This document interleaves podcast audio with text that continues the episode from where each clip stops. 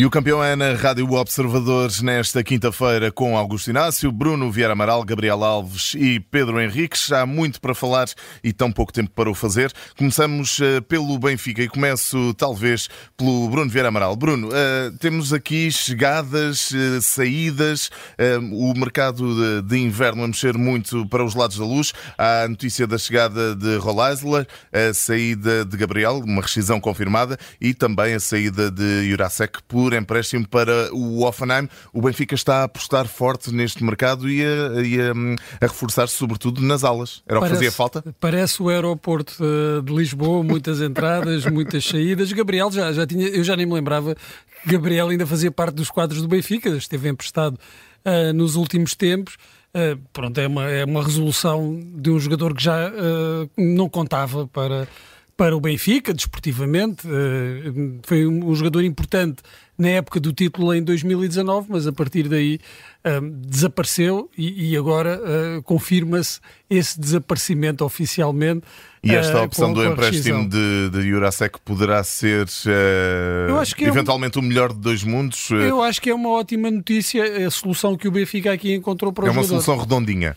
É porque porque uh, o jogador não contava neste momento para, para o treinador Roger Schmidt, isso, isso é claro. Mas o Benfica fez um grande investimento uh, para um lateral esquerdo, são 14 milhões de euros.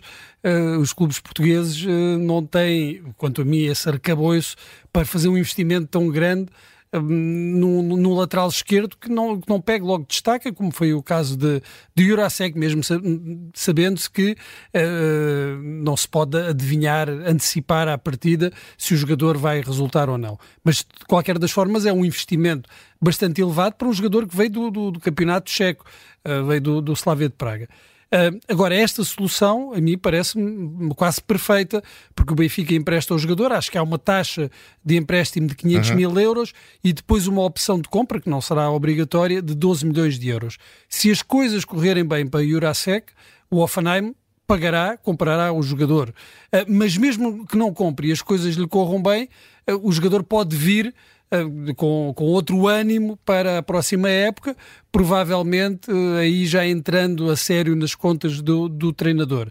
Se as coisas não correrem muito bem uh, ao jogador, se o Offenheim não decidir ficar com o jogador, bem, volta-se um bocadinho à estaca zero, mas pelo menos durante este tempo teve a oportunidade para uh, mostrar e, uh, o seu futebol e para jogar, coisa que não tem tido nos últimos tempos no Benfica, uhum. num campeonato bastante competitivo como é o, o alemão. E depois há esta chegada de Rolleiser que eu acho que já é pensar no futuro e, e ainda bem uh, que é, pode ser utilizado este ano, mas eu creio que é já uma solução a pensar no futuro. É um jogador relativamente jovem, 23 anos, pode jogar em qualquer lugar da, da, da frente de ataque, da, no lado esquerdo, uh, no meio. É, um é, mas joga preferencialmente ou ocupa direito. mais uh, o, o, lado direito. É quase um Di Maria. É quase um Di Maria e para o ano muito provavelmente não haverá Di Maria, uh, muito provavelmente não haverá Rafa, uh, não sabemos, mas tudo indica que Rafa não continuará no Benfica, então eu acho que é uma solução já a pensar no futuro, ainda que possa ser utilizado uh, já nesta época. No Campeão é de hoje te, uh, contamos também com o nosso áudio-árbitro Pedro Henriques, que para além de ser áudio-árbitro da Rádio Observador, uh, é também o nosso oráculo dos 11 iniciais das, das equipas que, que, por aqui passam nas nossas emissões especiais de desporto. Pedro Henriques, parece-te que o Benfica se está a reforçar nos sítios certos e também, para além disso, parece-te que Álvaro Carreras, apesar de Roger Schmidt ter dito que não vai jogar de início, confirmas que não é isto que vai acontecer no 11 do Benfica? Álvaro Carreras parece-te que vai entrar desde já ou ainda não? Não, é assim, eu quero confiar naquilo que o treinador disse, que é aquela questão de, de adaptação que é sempre importante fazer um, dos jogadores. E agora, sempre que há esta coisa do mercado de inverno, neste caso concreto das entradas e saídas, tenho sempre na cabeça as palavras do Sérgio Conceição, que fazem algum sentido, que é contratações uh, versus reforços. Uhum. Portanto, uh, na perspectiva de que o reforço é aquele que entra para... Ninguém é contratado para ser titular, mas pronto, que entra de caretas na equipa para ser titular, ou tem grandes probabilidades, a contratação é aquele que vem, adapta-se, é trabalhado e é pensado em termos do futuro. E o Agora, Álvaro Carreiras é... e o Rollesler são reforços Sim, ou contratações? É assim, se calhar está no meio termo, não é? Okay. Se calhar serão jogadores que não vão entrar, porque eu não estou a ver o, eh, este fim de semana e depois a seguir taça da Liga, de repente, esses jogadores, a não ser que sejam realmente eh, de uma qualidade tal e que possa acontecer alguma coisa que, que os fizesse ser titulares. Agora, conhecendo um bocadinho do Roger Smith, na perspectiva daquilo que a gente tem visto, eu diria que para este fim de semana, e diria para a taça da Liga, por exemplo, que poderão, se calhar, até entrar, ir já para o banco, uma coisa qualquer, mas é, é, difícil e, portanto, eu diria que são jogadores para marinar na perspectiva de que, se calhar, daqui a três semanas ou quatro, algum deles poderá estar. Há uma coisa que a gente sabe, o Benfica, um, se conseguir arranjar um lateral esquerdo e um lateral direito que, que o sejam verdadeiramente, só tem a ganhar em colocá-los o mais depressa possível, porque tanto o Morato, que está a fazer bem o papel, mas que não o faz na sua plenitude em, em todas as ações, e o próprio Orsens, que tem feito e, e, faz qualquer papel, mas também faz defesa direito, poderão se calhar ser jogadores mais relevantes e importantes, no, nomeadamente o Orsens, noutras posições do, do terreno de jogo. É um bocadinho por aí. Agora, haja dinheiro para que realmente o Benfica faça todas estas, uh, todas estas alterações, o tal aeroporto que estava-se aqui a falar, agora isto não é uma boa política, uma, o mercado de inverno devia ser para acertar pormenores e não para largar 10 e, e meter mais 10, e, e, espero que o Benfica em termos futuros, até também pelas contas financeiras, um, tenha isso em consideração e que de alguma maneira, seja o scouting, seja quem quer que seja que toma decisões, um, acerte mais, porque o Benfica tem acertado com muitos jogadores, mas continua-se a perceber que todos temos aqui uma lista metida à frente de um conjunto de jogadores que não tem, uh, não tem corrido bem. Agora o Benfica está a apostar forte naquilo que falta para a época e no, neste momento Benfica, Porto, Sporting sabem quanto é importante serem campeões nacionais. Começamos este e o campeão é desta quinta-feira com um tema mais simpático, as eh, contratações, saídas e entradas do mercado de inverno pelos lados da luz e agora passamos para os temas quentes do dia. Já vamos à antevisão do Vizela Sporting, que vai eh, ter emissão especial de desporto aqui na Rádio Observador logo depois do Jornal das Oito. Começa por volta das oito e um quarto. Já lá vamos, mas antes disso, Gabriel Alves para os lados do Porto, a. Eh, a, coisa continua quente. Ontem, com a apresentação oficial da candidatura de André Vilas Boas, e hoje, com a notícia e com a revelação de, de algumas declarações de Jorge Nuno Pinto da Costa, o atual presidente do Porto, que, eh, fazendo, eh, lançando algumas farpas ao adversário, diz, por exemplo, que a cadeira de sonho de André Vilas Boas acabou quando lhe assinaram com o dinheiro e, e dizendo também que André Vilas Boas apenas se candidata, pois é uma obsessão ser presidente do Futebol Clube do Porto. Está quente a coisa para aqueles lados, Gabriel? Boa noite. Olha, parece, parece a campanha política, não é? Vão-se dizendo coisas, muitas coisas, e parece, parece essa campanha. É, pela primeira vez o Futebol Clube Porto tem uma campanha, vai ter uma campanha, Pinto Costa vai ter oposição. Esta é que é a verdade. É, não pela usura do, não sei se pela usura do tempo, se pela usura da sua gestão, mas a verdade é que Pinta Costa vai ter, nesta altura, de facto, uh, adversário. Agora, quem vai ganhar, isso é.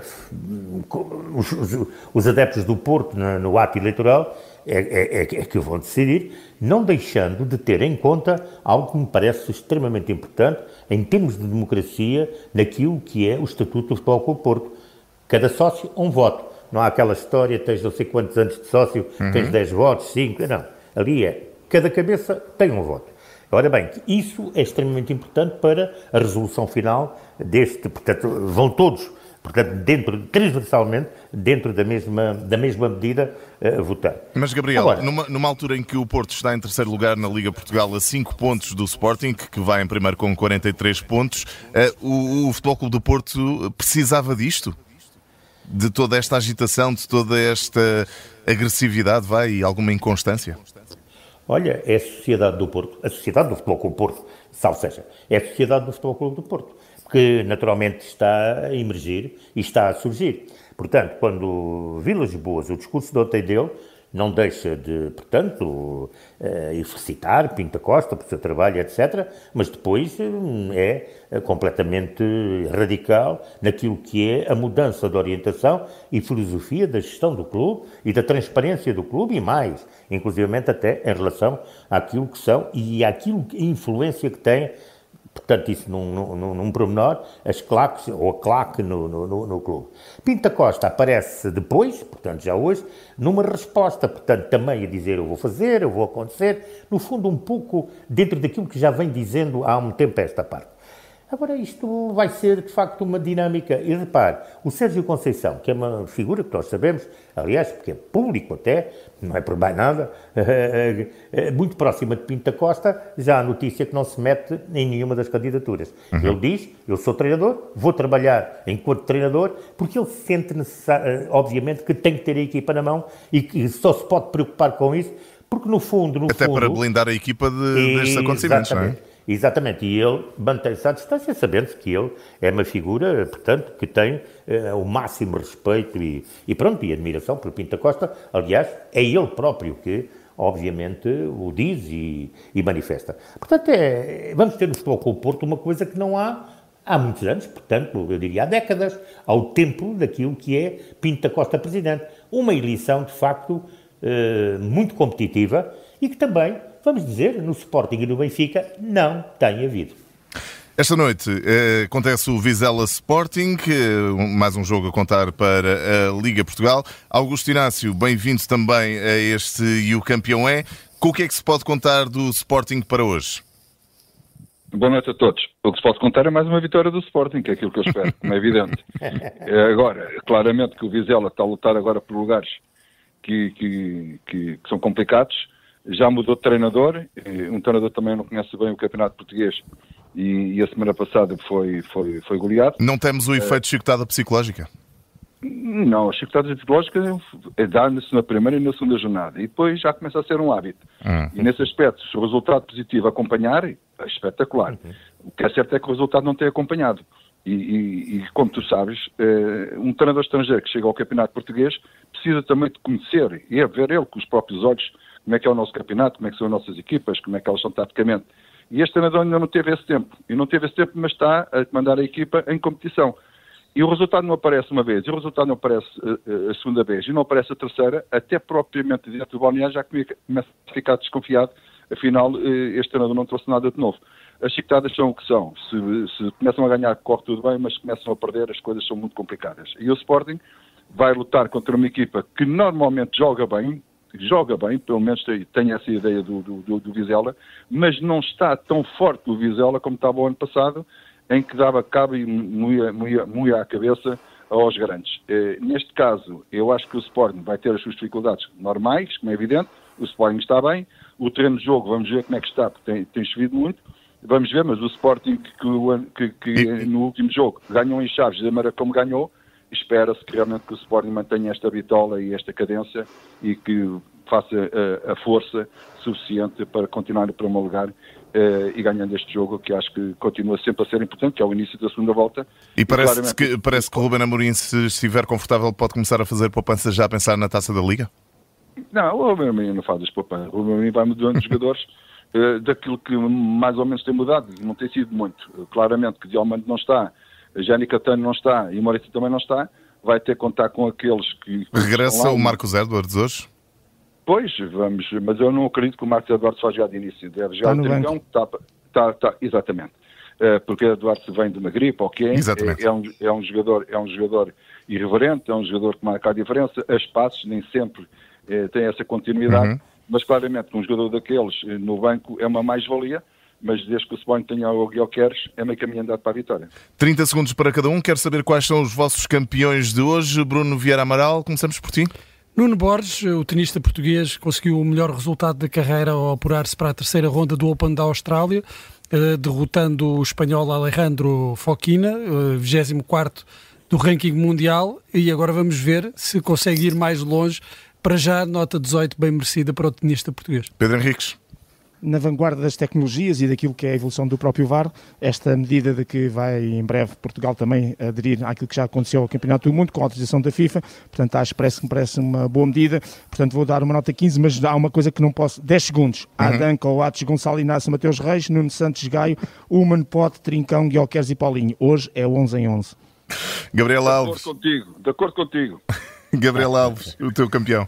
Olha, o meu campeão é negativo, é para tudo o que se passa nesta altura em Barcelona, portanto, com Xavi, e a verdade é esta, muito rápido, quando uma equipa não rende e do não rendimento se percebe que a equipa não funciona, o treinador está a mais.